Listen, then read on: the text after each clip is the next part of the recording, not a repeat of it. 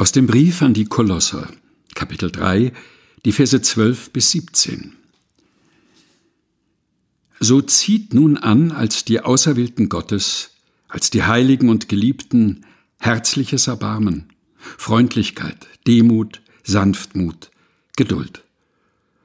Untertrage einer den anderen und vergebt euch untereinander, wenn jemand Klage hat gegen den anderen, wie der Herr euch vergeben hat.